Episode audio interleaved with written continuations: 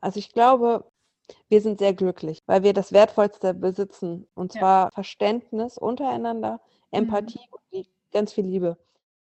Herzlich willkommen bei dem Podcast Synapsenzeit. Ihr könnt euch heute auf ein ganz tolles Interview mit einer wirklich sehr spannenden und bewundernswerten Frau freuen. Ich mag jetzt gar nicht so viele Worte im Voraus verlieren, sondern hört uns einfach dabei zu, wie wir ein wenig plaudern.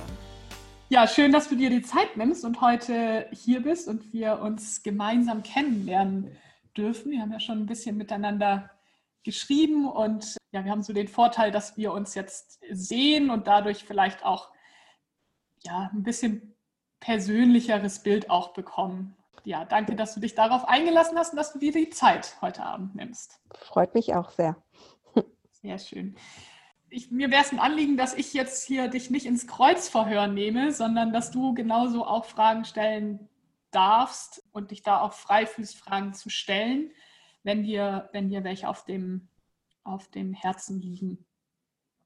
Äh, ich habe die letzten Tage intensiver auch nochmal bei Instagram ein bisschen verfolgt, wie es dir gerade geht. Und ja, ich nehme da so mit, dass es sehr, sehr turbulent zurzeit bei dir, bei dir zugeht. Und ich muss sagen, dass ich mir auch wenig darunter vorstellen kann, wie, wie dein Alltag so ist. Und ähm, ja, würde dich, würde dich fragen wollen, ob du da mal so ein bisschen, bisschen teilen möchtest, ähm, ob du überhaupt von dem Alltag sprechen kannst und ähm, ja, vielleicht so ein bisschen was einfach mal erzählen von dir. Ja, also ein Alltag hat ja jeder irgendwie und sei es, wenn wenn es jetzt nur im Bett liegen ist, aber es ist ja für, für denjenigen auf jeden Fall irgendwie Alltag. Ja, wie ist mein Alltag? Ähm, eigentlich turbulent, kräftezehrend und mhm. ähm, jeden Abend hoffe ich, dass es am nächsten Morgen besser wird. Und mhm. ähm, an jedem Morgen merke ich, die Hoffnung ist wieder zerplatzt. Und mhm. das geht jeden Tag so. Also jeden Tag ist die Seifenblase, die morgens platzt. Und ähm, ja, das ist kräftezehrend. Aber solange ich noch dran glaube, ähm, habe ich mich ja nicht aufgegeben. Und ähm, ja, das ist halt sehr wichtig. Ne? Hm. Und seit, seit wann seit wann lebst du jetzt schon so? Also das klingt sehr anstrengend tatsächlich. Ja, also ich habe ähm, mit acht Jahren das erste Mal Schmerzen bekommen. Mhm. Mm. Und ja, Krankheiten ziehen sich seitdem durch mein Leben. Und dass es mir so schlecht geht jetzt, das fing 2012 an. Und seitdem geht es mhm. mir stetig schlechter. Ja. Also schon acht Jahre, eine ganz schön lange, ja. lange Zeit. Acht Jahre, also wo es richtig schlecht geht, genau. Mhm. Du hast ja, ich hoffe, ich spreche es richtig aus, ich habe wenig Berührungspunkte bis, nee, wenig ist falsch. Ich habe gar keine Berührungspunkte bis jetzt mit deiner Erkrankung. Du hast Fibromyalgie. Genau. Stimmt das so? Okay. Das stimmt so. Kannst du mir erklären, was, was genau das was genau das ist. Also ich habe so ein bisschen was jetzt mal darüber gelesen, aber ähm, ja, wie bei vielen Krankheiten gibt es da wahrscheinlich ganz, ganz viele verschiedene und individuelle Verläufe auch. Also Fibromyalgie ist ähm, ein Muskelfaserschmerz, mhm. der nicht entzündlich ist. Also das ist mhm. der Unterschied. Früher wurde immer gesagt, das ist eine Rheumaart. Mhm. Das ist ein Bindegewebsrheuma, ist es aber nicht. Es gibt, es gibt keine erhöhten Entzündungszeichen ähm, okay. bei der reinen Fibromyalgie. Bei mir kommt die Komponente, ich habe einen Lupus noch dabei. Das ist eine mhm. Rheumaart. Mhm. Ähm, das sind dann halt zwei, zweierlei Schuhe. Aber bei der reinen Fibromyalgie, und das ist das Gemeine, äh, gibt es jetzt nichts, wo man sagt, okay, ähm, Sie haben äh, Fibro, das erkennt man an den und den Werten. Mhm. Und äh, das können wir jetzt unternehmen. Bis, bis das überhaupt herauskommt, äh, mhm. vergehen meistens Jahre und das ist halt echt ähm, kräftezehrend. Wie kann das denn diagnostiziert werden? Also das, das klingt jetzt erstmal irgendwie nach einem recht diffusen Symptompool, den man mitbringt. Und dann gibt es wahrscheinlich irgendwie viel, viel Verdachtsdiagnosen, die im Raum stehen. Also so stelle ich mir das gerade zumindest vor. Ja, genau. Also es, fängt ja bei jedem auch unterschiedlich an. Also mhm. es, es, kann ja beim einen mit Magenschmerzen anfangen oder ähm, manche haben akute Traumata nach einem Unfall, nach einer OP. Ma manche haben eine Infektion gehabt vorher. Ähm, das ist ganz unterschiedlich. Und natürlich geht man zum Arzt und mhm.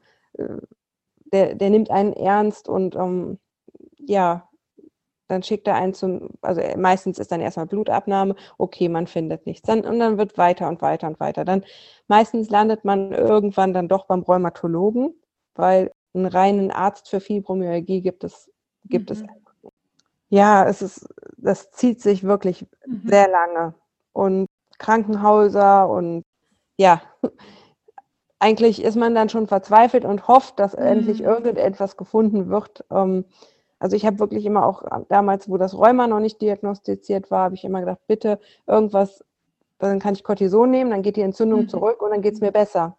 Und das ist ja bei der Fibro leider nicht. Und ähm, mhm. ja, dann wird eine Anamnese gemacht halt. Ähm, dann wird gefragt, zum Beispiel, ähm, wie lange hat man die Schmerzen, hat man mhm. Schlafstörungen, ähm, helfen Schmerzmittel denn überhaupt was? Dann gibt es diese Tender Points. Das sind so mhm, Das sagt mir gar nichts, okay. Das, äh, man hat 18 Tender Points am Körper, mhm. die, wenn eine bestimmte Anzahl davon positiv gedrückt sind, also sehr schmerzhaft, ähm, dann geht man schon davon aus, dass man ähm, unter einer Fibromyalgie leidet. Okay. Ja.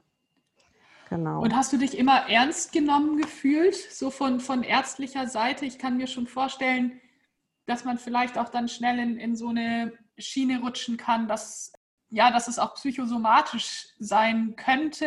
Wie sind da so deine Erfahrungen gewesen?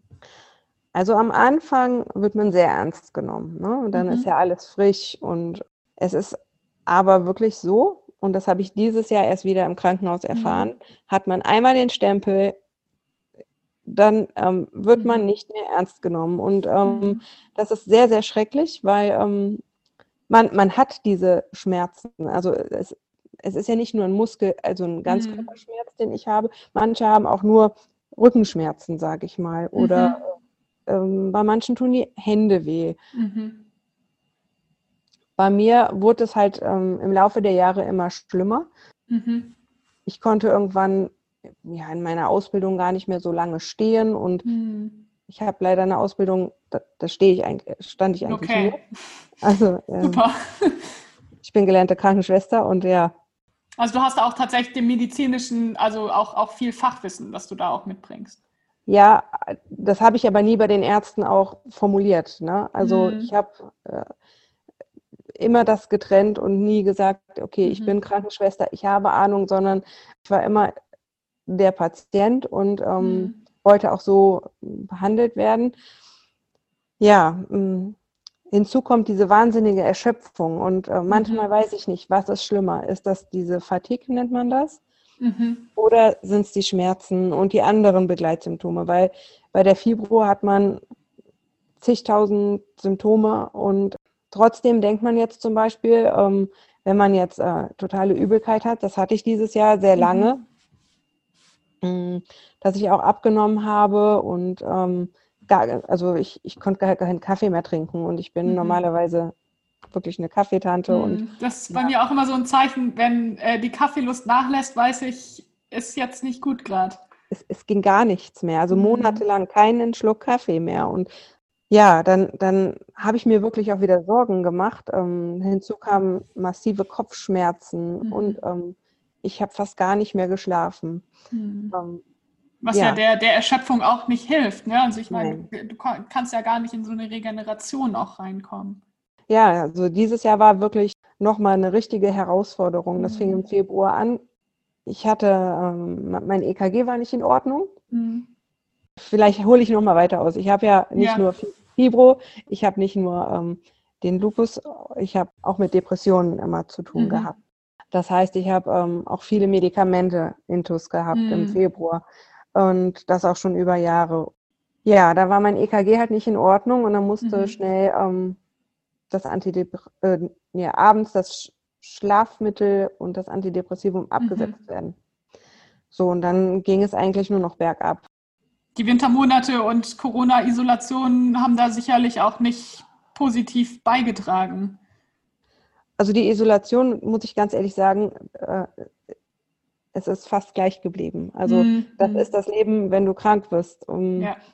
Das kann sich keiner vorstellen. Also wenn ich jetzt manche höre, boah, ich musste zehn Tage, zwölf Tage in Quarantäne, wie furchtbar, mhm. das ist Standard. Ähm, mhm. Wenn ich gerade beim Arzt bin, bin ich zu Hause und das ist, mhm. ja, ja, soziale Isolation ist eigentlich. Ähm, mhm. ich, ich kenne das, ich kenne das von mir auch. Also wenn ich jetzt so aufs letzte Jahr zu, zurückblicke, dass ich auch manchmal so denke, ja, ich glaube, manche, die jetzt irgendwie halt das erstmal tatsächlich auch so eine Situation hatten, oder gibt es äußere Faktoren, die ein Stück weit mein Leben bestimmen. Das ist so ein bisschen das, was du ja gerade gesagt hast. Das ist bei einem Leben mit chronischer Erkrankung ist das ja ja Normalfall fast, dass man irgendwie nicht, nicht selbst planen kann und eben auch häufig Zeit zu Hause verbringt. Wenn ich jetzt so auf, auf mich blicke, dann geht es mir so, dass weniger dieses Zuhause sein, das kenne ich auch, aber dieses, dass nicht auch mal Menschen auch zu, zum Unterstützen noch kommen konnten. Also dass so ich irgendwie, ich weiß nicht, wie es bei dir ist, aber man hat ja doch irgendwie so ein Hilfsnetzwerk und dass man dann echt überlegen muss, so hey, okay, es ist gerade mega sinnvoll und es wäre mega hilfreich, wenn jemand kommt und dann aber noch so zusätzlich diese Überlegungen mit angestellt werden müssen, können wir das gerade eigentlich vertreten und was bedeutet das? Also ich wusste lange nicht, gehöre ich jetzt ähm, mit Epilepsie zur Risikogruppe oder nicht? Ich war in der Medikamentenumstellung, trägt das dann irgendwie noch dazu bei und ich weiß nicht, ob du dich da irgendwie auch wieder siehst oder ob du sagst so, es sieht mit deinem Unterstützungsnetzwerk auch nochmal anders aus oder du weißt, auch ganz klar für dich, du bist Risikogruppe?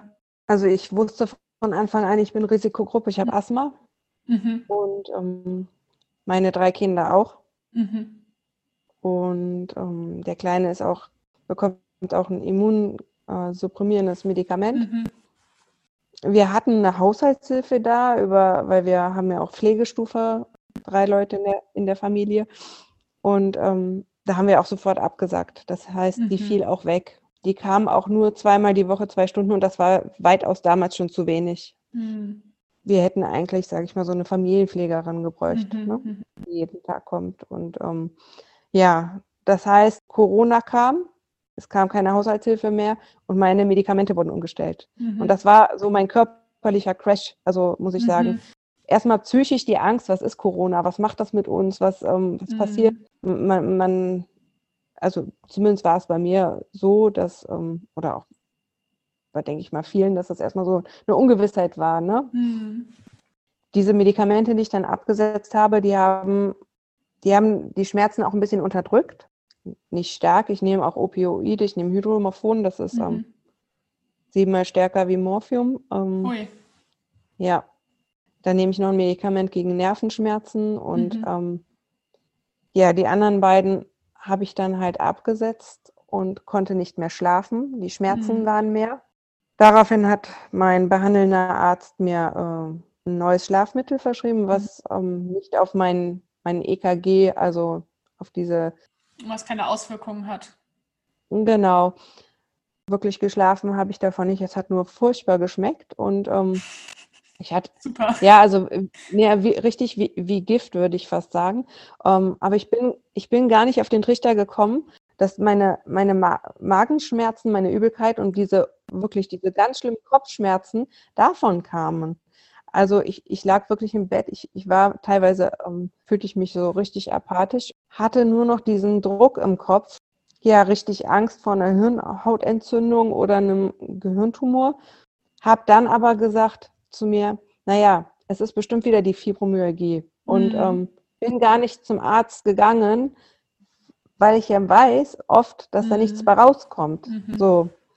Und auch wenig und Handlungsfähigkeit wahrscheinlich, oder? Also so stelle ich mir das vor, du gehst dann halt hin und sagst so, ja, gut, das und das ist dazugekommen, aber du nimmst schon Medikamente. Also das, das hört sich für mich gerade so ein bisschen an, dass, dass da auch immer wieder so eine, eine Machtlosigkeit und Handlungsunfähigkeit auch aufkommt.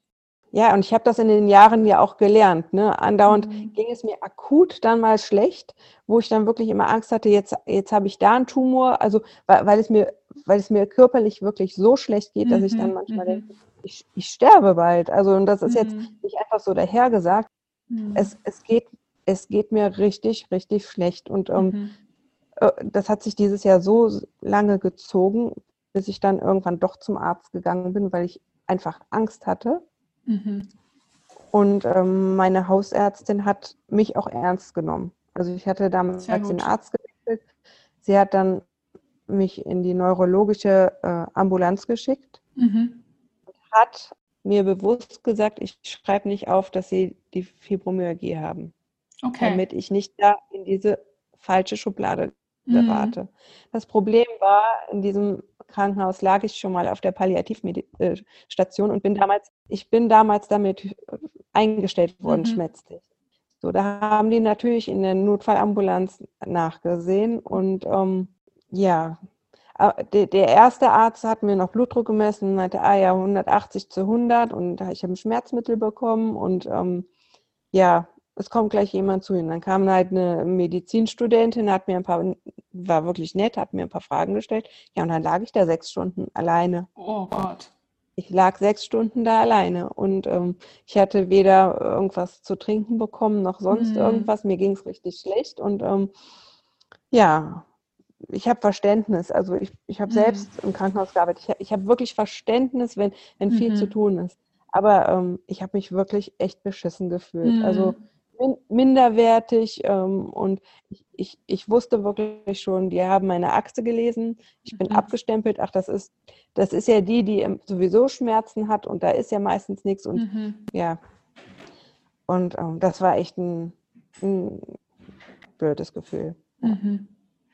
Ich stelle mir das auch, also das hat ja auch irgendwie sowas mit irgendwie, ich, ich werde nicht wahrgenommen. Also es ist ja, eigentlich nur umso schlimmer, wenn du, wenn du ja permanent Schmerzen hast und damit dann in die Notaufnahme kommst. Also es macht es ja keineswegs irgendwie einfacher oder, oder besser. Also da, da ist ja erst recht irgendwie Handlungsbedarf. Ich würde jetzt mal davon ausgehen, eine Person, die einfach ständig mit, mit Schmerzen lebt, da ist ja auch so die Hemmschwelle irgendwie nochmal sich ins Krankenhaus zu begeben und in ärztliche Behandlung zu geben die ja. ist viel, viel höher als bei Personen, die das vielleicht so für sich auch gar nicht, gar nicht gewohnt sind und dann ähm, vielleicht auch wegen einem Zimperlein halt eher in die Notaufnahme gehen und da dann ja auch wieder Kapazitäten blockieren letztlich. Ne? So wie es mir manchmal geht, müsste ich dauernd im Krankenhaus sein. Mhm.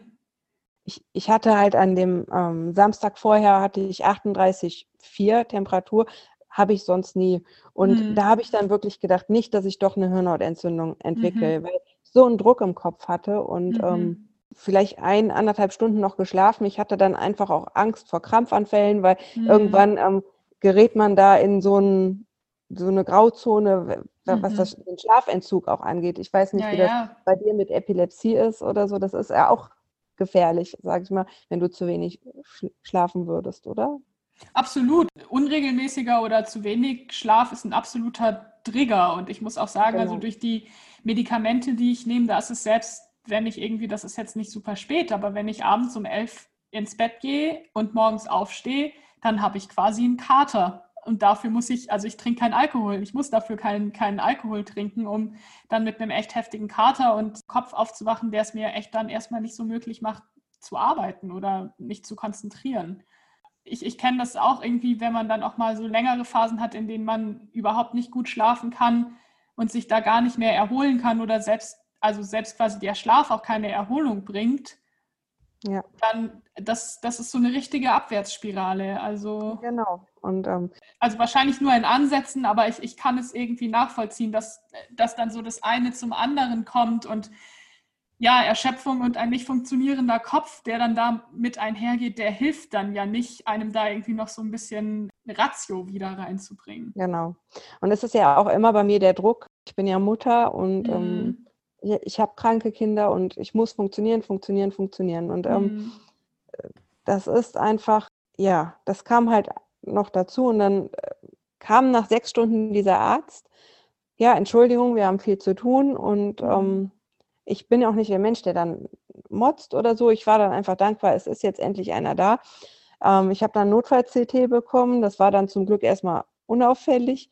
Und dann sagte, dann kam die nächste Ärztin, ja, ich mache jetzt eine Hirnwasserpunktion. Dann sage ich, Moment, stopp mal. Ähm, mhm. Ähm, wie, wieso eine Hirnwasserpunktion? Ich wollte gerade sagen, ja. mit welcher Indikation? Und ich meine, ich habe das auch schon hinter mir. Das ist jetzt nichts, bei dem man irgendwie schreit, ja, bitte, macht, finde ich cool.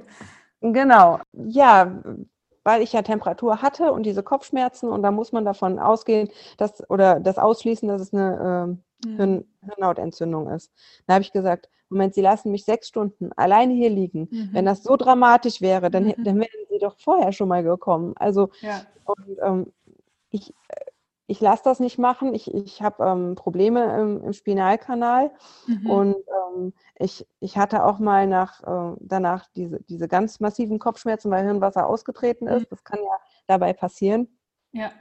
Ja, und ähm, dann habe ich gesagt, das mache ich nicht. Und dann musste ich auch mich auf äh, eigene Verantwortung dann entlassen mhm. lassen.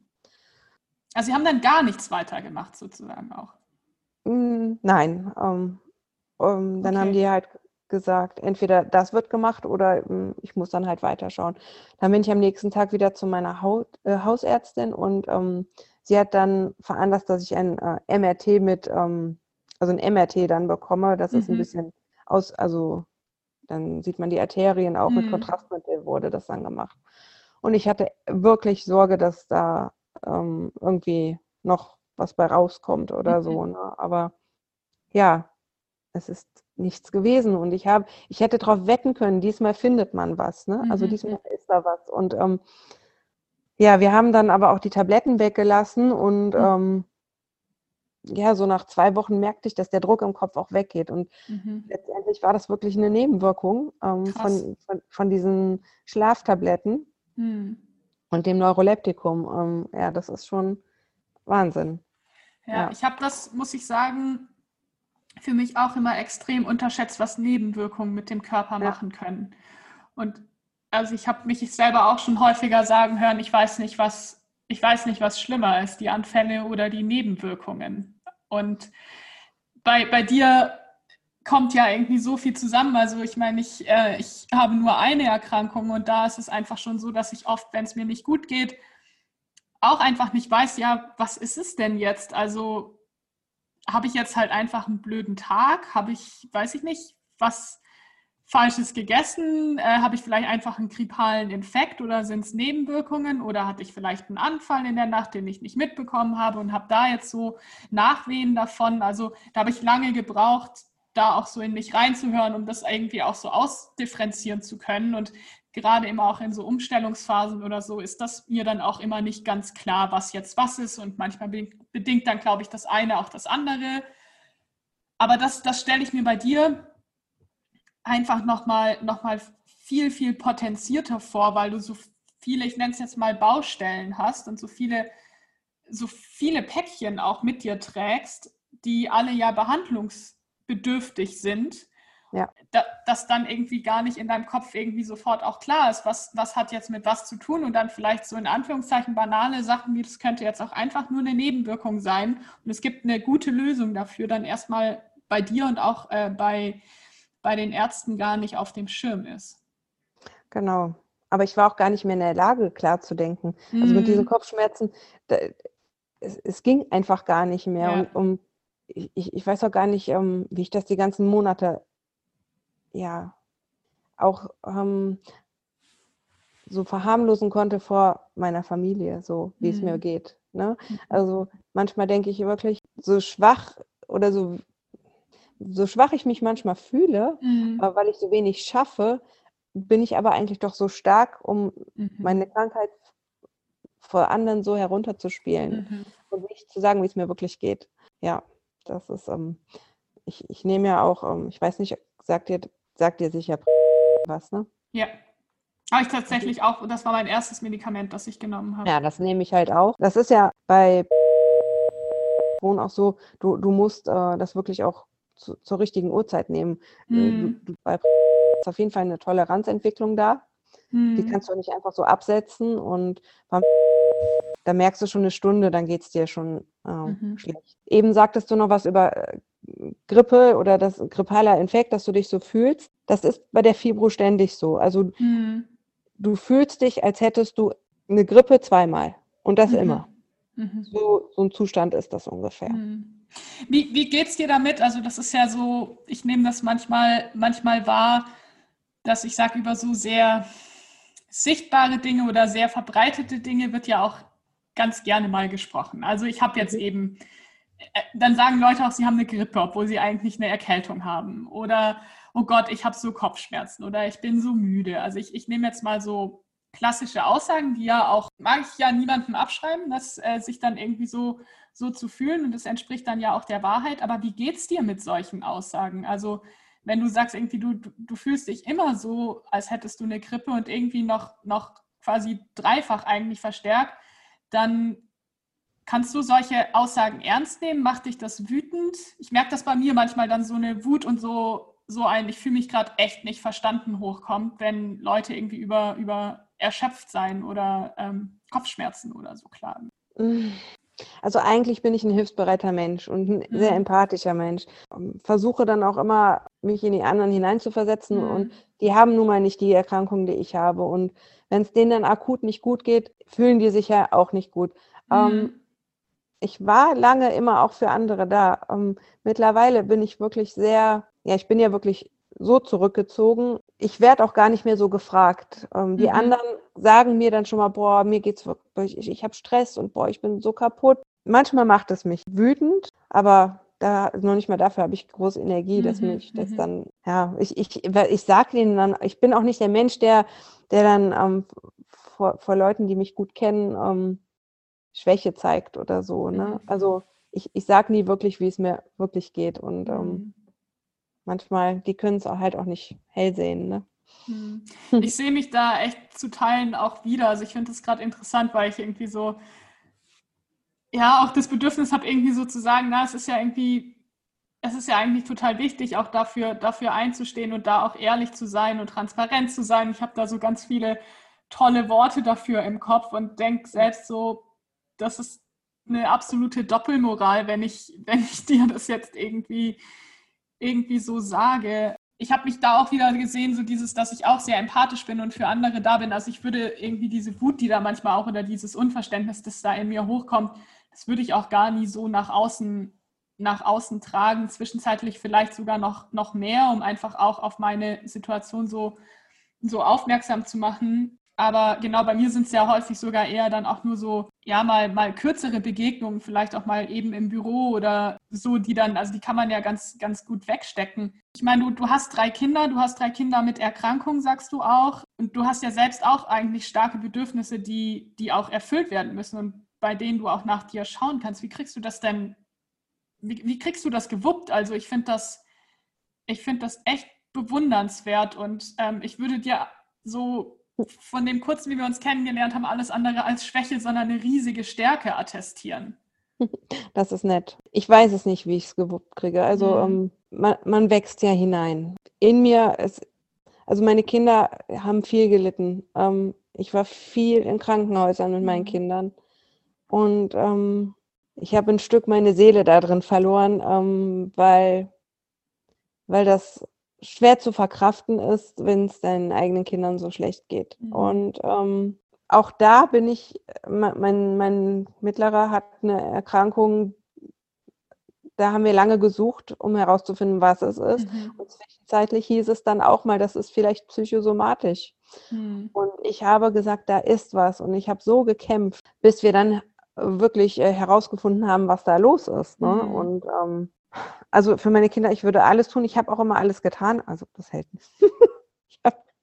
Viel mehr wahrscheinlich auch als für dich. Ne? Also ich kann mir vorstellen oder höre auch so ein bisschen raus, dass du, dass du da auch nochmal andere, andere Kräfte vielleicht auch, auch hast, um, um stellvertretend für deine Kinder zu kämpfen, weil sie es selbst für sich noch nicht können, wenn sie entsprechend jung dann auch noch sind. Ja. Also wären meine Kinder nicht, wäre ich bettlägerig hundertprozentig mhm. richtig. Mhm. Dann würde ich nicht mehr aufstehen. Das ist wirklich mein Antrieb. Ich weiß an jedem Tag manchmal nicht, wie ich es schaffe, aufzustehen. Mhm. mhm. Es wird auch immer schlimmer, diese Erschöpfung. Ich bin ja auf Instagram auch. Ich, ich sehe da ja auch andere mit dieser Erkrankung. Und dann gibt es welche, die sind trotzdem noch so positiv. Ja, du musst achtsam sein und mhm. ähm, du, du, musst die Krankheit annehmen und dann geht es dir besser. Und Mach ich, doch mal Yoga. Ja, oder Qigong. Du musst dich mehr bewegen. Ich kann nicht. Ich kann nicht laufen. Mhm. Ich, ich habe Schmerzen. Ich bin am Ende. Dann kommt, manchmal habe ich das Gefühl, ähm, wir, wir haben dieselbe Erkrankung, aber es sind so zwei, so ähm, die, die, die, die, diese eine Fraktion und, äh, und, und dann diese mhm. andere Fraktion. Und wie, wie so ein Kampf kommt mir das manchmal mhm, vor. Und ähm, ich, ich weiß nicht, ob du das nachempfinden kannst. Ähm, Total.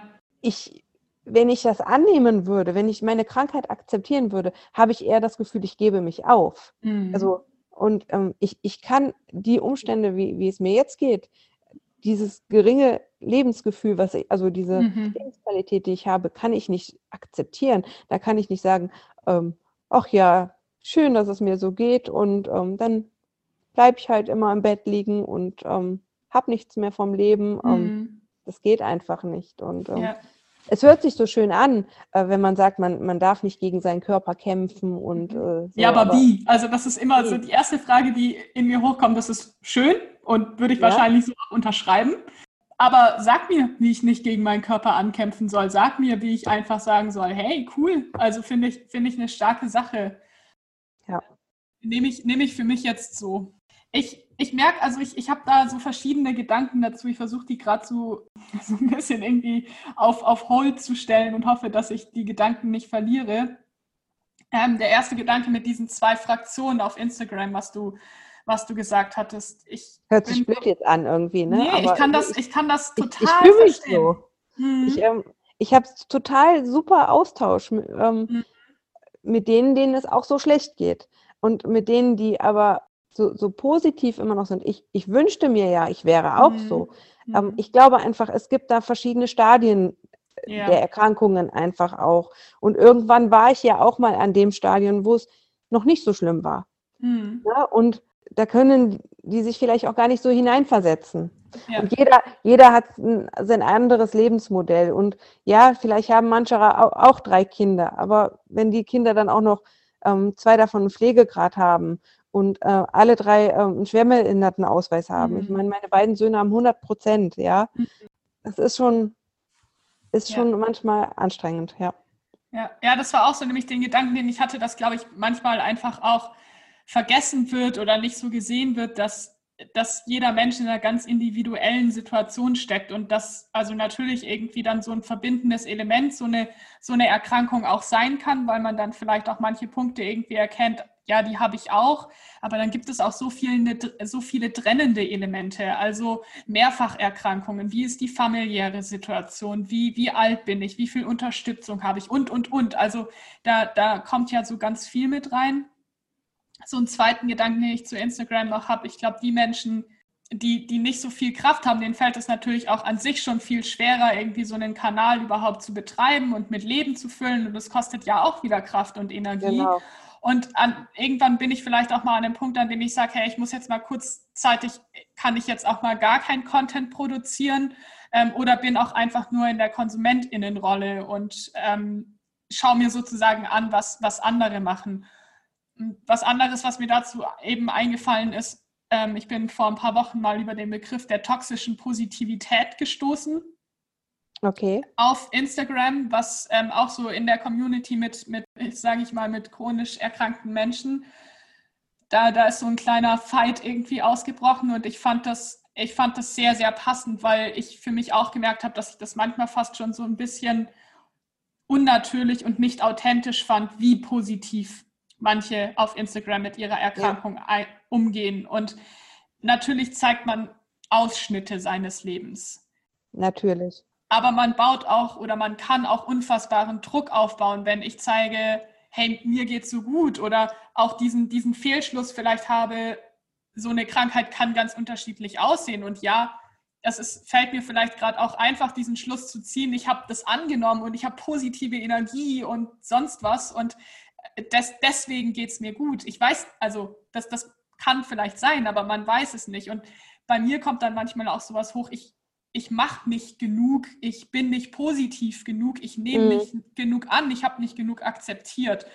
Und das, deswegen fand ich diesen Begriff so spannend, so dieses auch dieses super positive und zu positive schon fast kann halt auch super, super toxisch sein.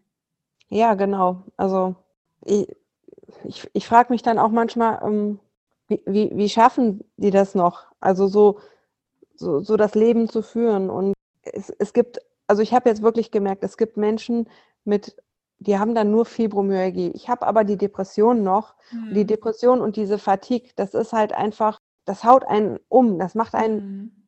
fertig. Ich habe einfach auch so eine große Angst, dass, dass ich irgendwann nicht mehr rauskomme aus dem Bett. Ne? Ja, und, und die, dieses Fröhliche in die Kamera und ich gehe jetzt mal ähm, mit meinen Kindern hierhin und wir waren mhm. auf einem mhm. Familienausflug da. Ich schaffe das alles nicht. Also mhm. ich, ich ähm, würde mir das auch wünschen.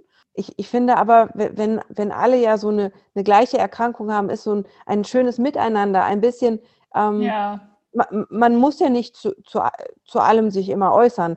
Äh, wenn, wenn mhm. einem was nicht interessiert, dann, dann, dann macht man weiter. Aber ähm, da, das ist immer alles in, in dieser Welt so konkurrenzmäßig mhm. und, und ähm, besser werden, mehr Follower und ähm, ja, darum geht es mir gar nicht in meinem Kanal. Mhm. Ich, ich möchte wirklich, ich habe die letzten Tage über Hilfsmittel gepostet, weil ähm, ich das so nicht sehe ähm, bei meiner Erkrankung ähm, bis jetzt, dass mhm. das jemand postet. Ich habe einfach gedacht, ich, ich traue mich das jetzt und, mhm. und, und sag, ähm, wie es auch sein kann, halt, mhm. ähm, dass man mit fast 40 einen Badewannenlifter hat ne? oder einen mhm. Rollator. Ja.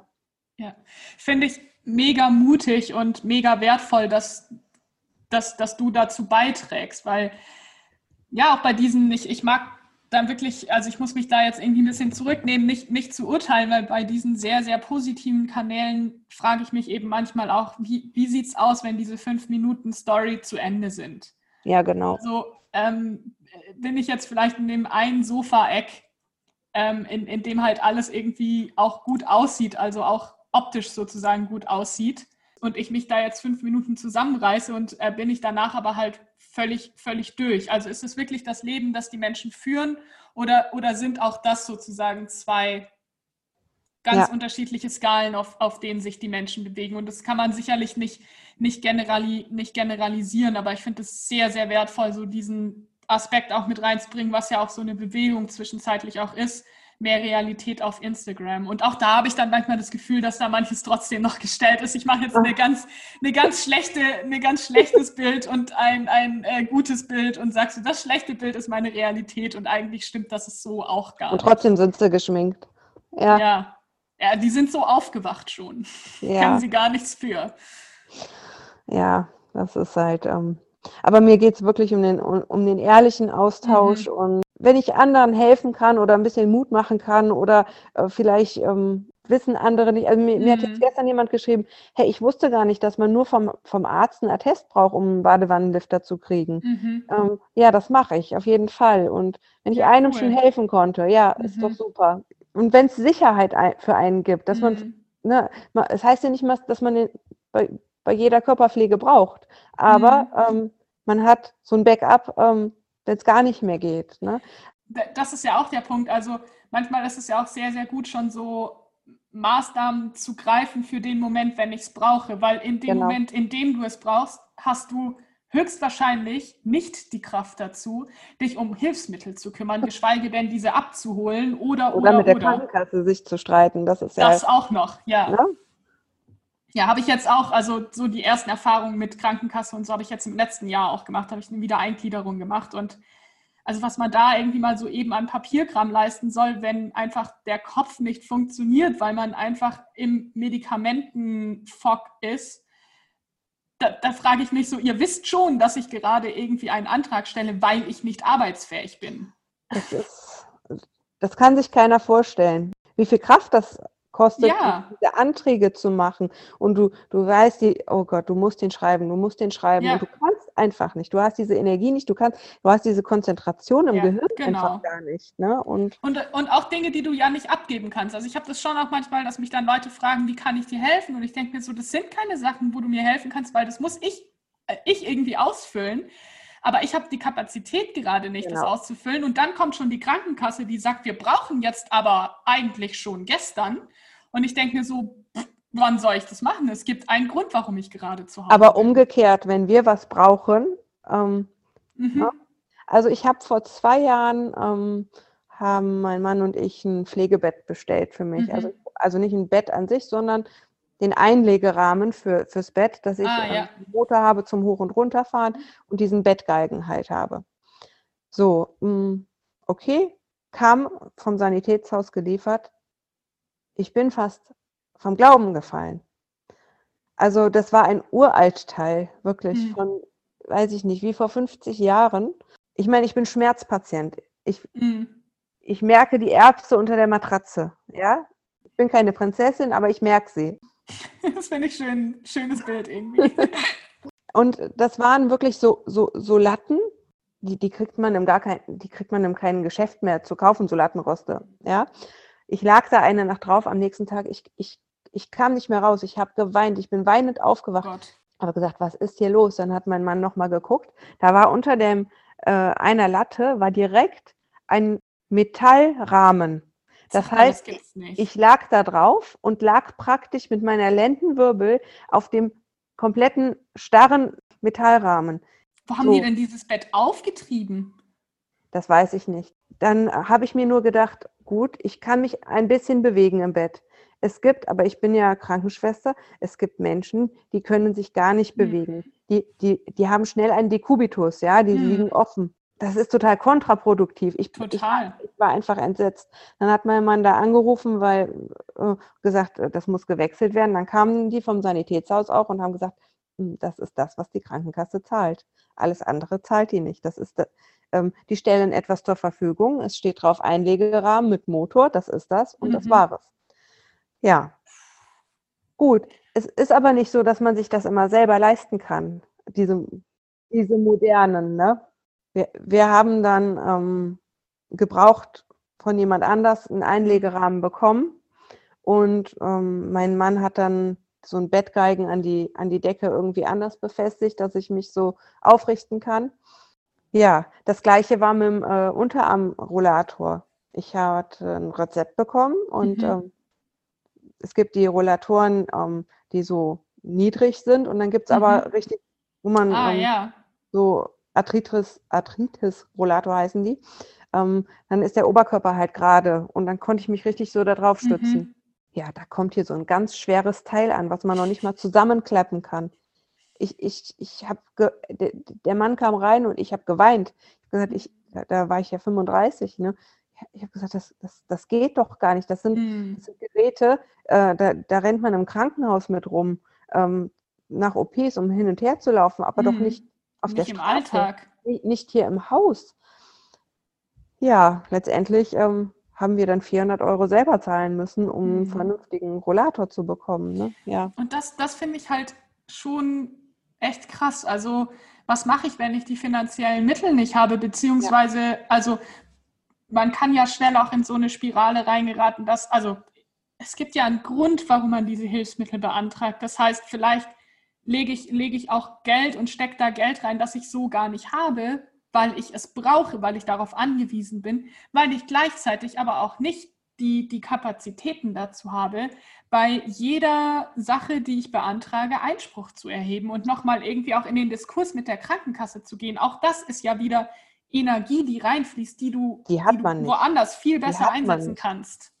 Am Anfang geht das vielleicht noch. Ne? Mhm. Ne? Am Anfang, ähm, aber bei, bei so vielen Widersprüchen, ich, äh, man, man, man hat, man man ist ja im Alltag, um zu überleben, mhm. ja, und das kann sich ja keiner vorstellen, ähm, wie das alles zerrt und ähm, mhm. Reha mit den Kindern da und wieder Reha mhm. mit den Kindern da, Krankenhaus da, ja, der Haushalt, also das mhm. ist das beste Beispiel. Ähm, wir wollten eine Haushaltshilfe haben, das hat auch einmalig geklappt, mhm. aber bei chronischen Erkrankungen kriegt man nicht mehrmals eine Haushilfe, Haushaltshilfe mhm. auf dieselbe Erkrankung. Das heißt, wenn ich mir jetzt ein Bein gebrochen hätte, dann wäre das nochmal genehmigt worden. Aber nicht so. Also du musst dir vorstellen, da gibt es eine, eine Frau mit drei kranken Kindern und da wird einem einfach nicht geholfen. Es gibt keine Lösung.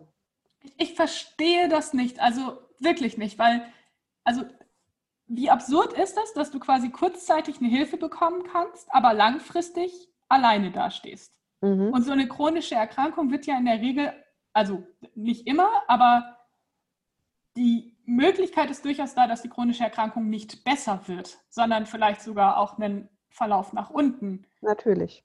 Mit sich es trägt. War, es, es war ja sogar so, ich meine, ich, ich kann, ich habe den großen Vorteil, dass ich ja Krankenschwester bin und meinen Kindern ja auch gerecht die pflegen kann. Mhm. Ähm, beim Kleinsten war es aber so schlimm, dass ich irgendwann am Ende war, weil, wenn dein Kind schreit vor Schmerzen, weil mhm. die Verbände am, am, am, Körper kleben und du sie mhm. nicht mehr abkriegst, du sie ihn festhalten musst, du bist mhm. einfach irgendwann ähm, am Ende, du, du, du machst das, das, weil es wichtig ist. So, dann haben wir eine Verordnung vom Kinderarzt bekommen für häusliche Krankenpflege, drei Stunden täglich mit Körperpflege, Medikamentengabe, mhm. medizinische Einreibungen, Verbandswechsel und spezielle Krankenbeobachtung. Mhm. Für drei Stunden. Da kam der Kinderpflegedienst nicht, weil ne, das Geld äh, stimmt ja nicht. Da kommen die lieber zu 24 Stunden Pflegen, die im Koma liegen und beatmet sind. Aber drei Stunden, da, dafür kommt kein Kinderpflegedienst und dafür, es gibt zu wenig Kinderpflegedienst und da wird, da spricht kein Mensch drüber öffentlich. Aber ähm, wie, wie ist es dann faktisch? Also ich meine, ihr habt das verschrieben bekommen und ihr habt es ja mit Grund verschrieben bekommen und ihr habt natürlich. dann faktisch niemanden gefunden, der das, der das umsetzt. Also verstehe ich das so richtig? Genau. Das heißt, ich, ich, ich habe nach Hilfe gesucht, mhm. händeringend. Mhm. Und ähm, ja, wurde uns verwendet. Dann haben wir, also wir hatten äh, Hilfe vom ambulanten Kinderhospizdienst, die sind dann eingesprungen, mhm. Ehrenamt, äh, haben uns auch äh, eine Familienpflege kurzzeitig mhm. zur Verfügung mhm. gestellt. Das war in dieser ganz starken Akutsituation. Und ähm, ich war auch in der Klinik damals, weil ich zusammengebrochen bin. Mhm weil irgendwann geht es nicht mehr. Also die, die Kinder waren, waren, eingestellt mit Medikamenten. Bis dahin ging es und ich habe äh, wie so ein Ackergaul äh, mhm. durchgehalten und, und dann bin ich ähm, zusammengebrochen und mhm. ähm, lag eigentlich nur zwei Stunden, äh, zwei Wochen im Bett und habe gar mhm. nichts mehr gemacht. Also, mhm. ja. Was ist denn also ich meine, ihr habt ja jetzt in der Familie, so also höre ich es raus, wirklich ganz, ganz viele verschiedene Erkrankungen auch, mhm. mit, mit denen ihr lebt. Wie ist das so im, im Umgang mit anderen Menschen auch? Also ich, ich denke jetzt irgendwie so an, an Kindergarten, ich denke an Schule, ich denke potenziell vielleicht auch an Arbeitgeber zum Beispiel von deinem, von deinem Mann. Er wird ja sicherlich auch immer wieder einspringen mir fällt es ja schon mit einer Erkrankung irgendwie schwer, immer so für mich zu entscheiden, was sind jetzt Punkte, die ich einfach auch gerne für mich behalten möchte und was sind Punkte, die ich jetzt teile, nicht weil ich sie unbedingt teilen möchte, aber weil ich es gerade vielleicht auch für sinnvoll erachte und ähm, für notwendig erachte, dass man auch mich und meine Situation versteht. Wie, wie geht ihr damit um? Wie, was würdest du dir da irgendwie auch von, von Außenstehenden wünschen? Also manchmal hilft es ja auch, also mir geht es manchmal so, dass ich mir denke, schalt deine persönliche Neugier ab und vertrau mir einfach mit dem, was ich sage. Also, das ist ein schweres Thema, muss ich mhm. ganz ehrlich sagen. Ähm, am Anfang heißt es noch so, ach ja, oh, dein Kind ist krank. Mhm.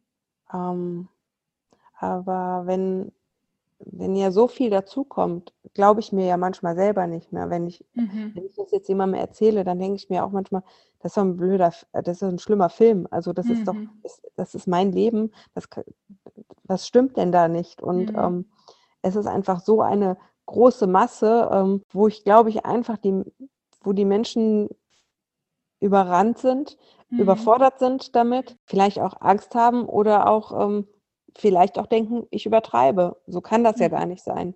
Also das glaube ich auch sehr oft. Also Unverständnis auch von, von anderen Menschen oder nicht so äh, reinfühlen können auch in die Situation. Ja, natürlich. Also ich weiß gar nicht, ob, ob ich das so glauben würde, also wenn ich, wenn ich in einer anderen Situation wäre und, mhm. und, und, jemand ähm, und, und ich wäre gesund und würde dann die Geschichte von mir jetzt hören, mhm. ähm, ob man das ja, da, da, da kann ein Gesunder sich gar nicht hineinversetzen, also mhm. in, in gar keiner Weise. Es ist einfach so, dass meine Kinder wenig im Kindergarten waren. Eine Beständigkeit gab es nicht und äh, gibt es auch immer noch nicht mit den mhm. Schulen. Ähm, jetzt zu Corona, die sind komplett zu Hause. Mhm. Ähm, und Freunde gibt es nicht. Also meine mhm. Kinder haben sich und es gibt kein soziales mhm.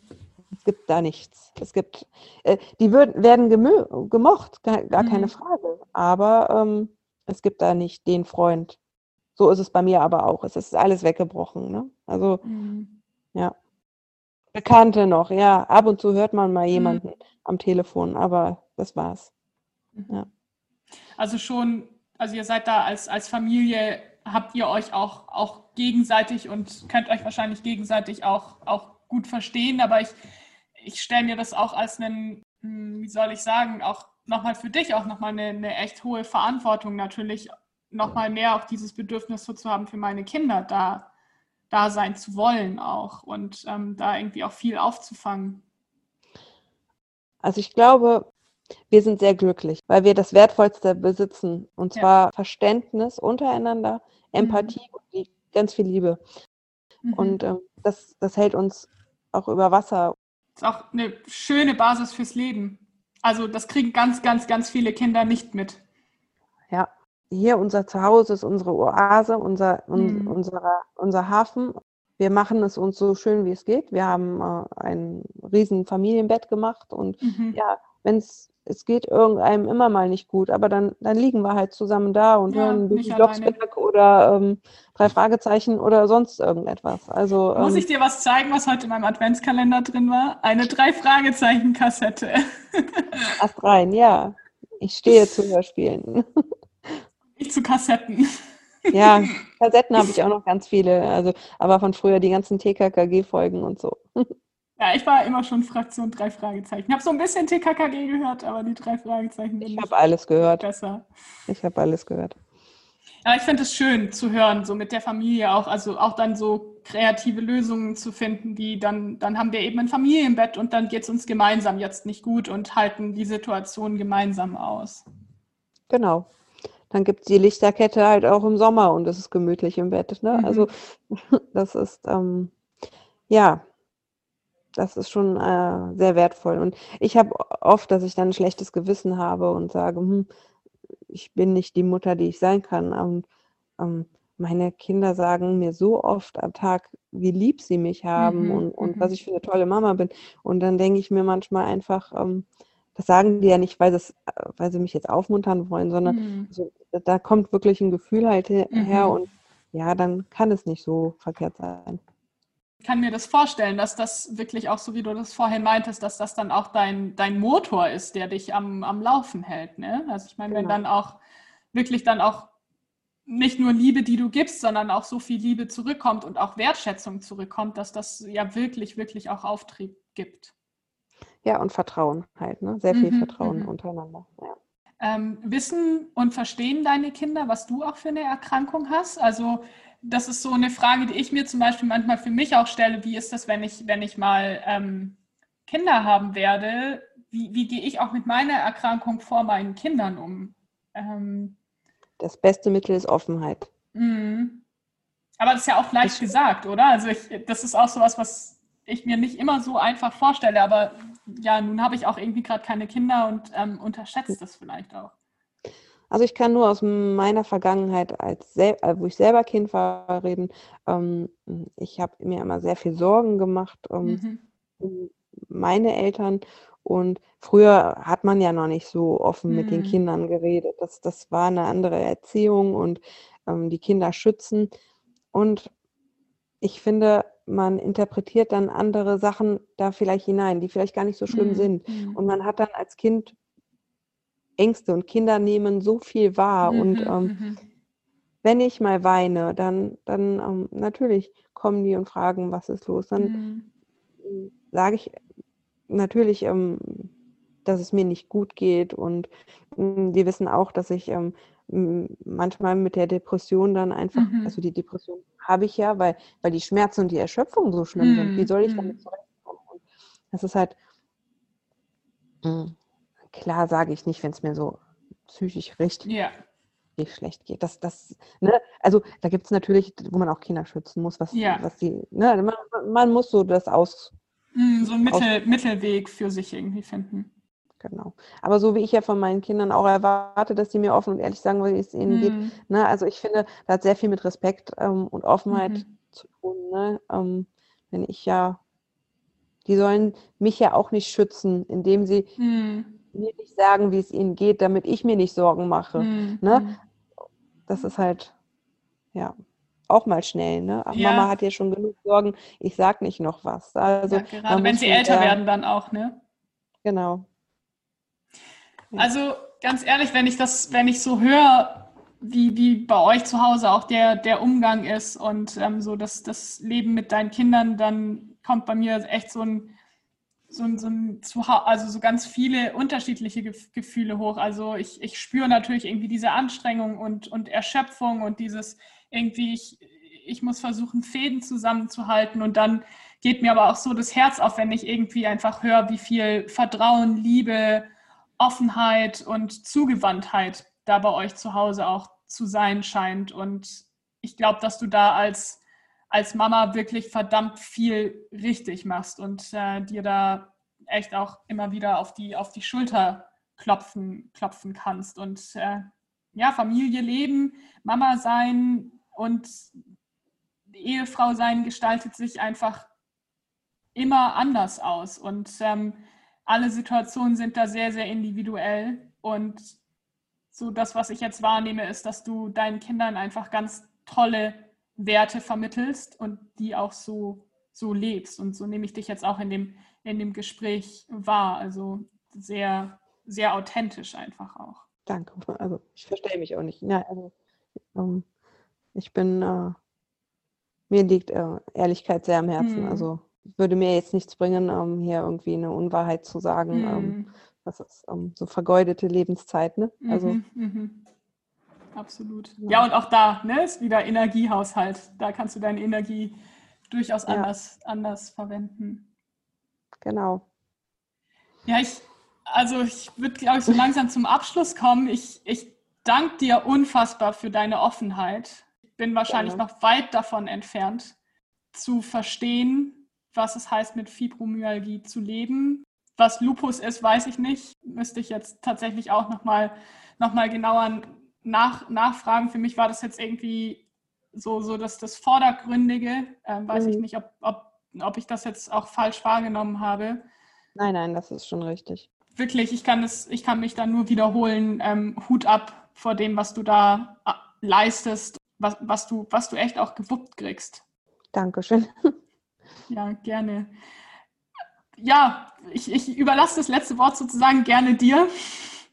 Ich, ich hoffe, das ähm, war jetzt so, wie du dir das so vorgestellt hast. Also ich weiß jetzt nicht, ob das für, für andere wirklich so interessant ist. Also das denke ich mir so, ob, ob die sich, ob, ich weiß es nicht. Na, das ist ja dann das Problem der anderen. Also ich habe mir gar nichts vorgestellt. Ich habe mir gewünscht, dass wir ein schönes Gespräch zusammen haben und vielleicht noch ein paar Menschen dabei zuhören.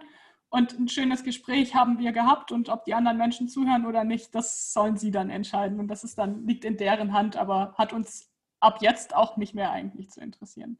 Ich fand es sehr schön, mit dir zu reden. Also, ja, danke ebenso. Ich finde auch, du bist ein sehr empathischer Mensch. Ja, ich fand es doch sehr spannend, dass du das äh, auf Instagram dann auch schon manchmal so als ähm, so, so zwei Ligen so siehst, so mm. während es eigentlich nur eine Erkrankung ist und ähm, ja, ich, ich urteile, wie gesagt, noch nicht mal mhm. über die anderen. Ich freue mich. Vielleicht wird es niemals so schlimm werden bei denen mhm. wie bei mhm, mir, mhm. aber ich möchte auch nicht verurteilt werden. Das ist, das ist ja. das einfach. Als die, die, die so aufgibt, dabei kämpfe ich so mhm. viel und so, mhm. so, so hart jeden Tag. Ja, das sind schöne, schöne abschließende Worte tatsächlich. Und ich, ich finde auch so dieses, gerade weil du so viel kämpfst, hast du vielleicht nicht unbedingt noch die Energie, dich jetzt besonders positiv und, und toll irgendwie darzustellen oder auch zu verstellen, so was ja irgendwie genau. manchmal nahe liegt, dann Menschen auch vielleicht auch zu unterstellen, das wissen wir ja nicht. Genau. So, und damit sind wir am Ende der heutigen Folge. Nochmal ganz, ganz großes Dankeschön für die Offenheit, Ehrlichkeit und auch für das Vertrauen, dass ich dieses Interview führen durfte. Ihr könnt uns beiden auf Instagram folgen. Ihr seht es in den Show Notes und ich freue mich, wenn ihr mir folgt, wenn ihr den Podcast teilt, wenn ihr auf mich zukommt bei Fragen oder falls ihr selbst mal Teil des Podcasts werden wollt. Bis bald!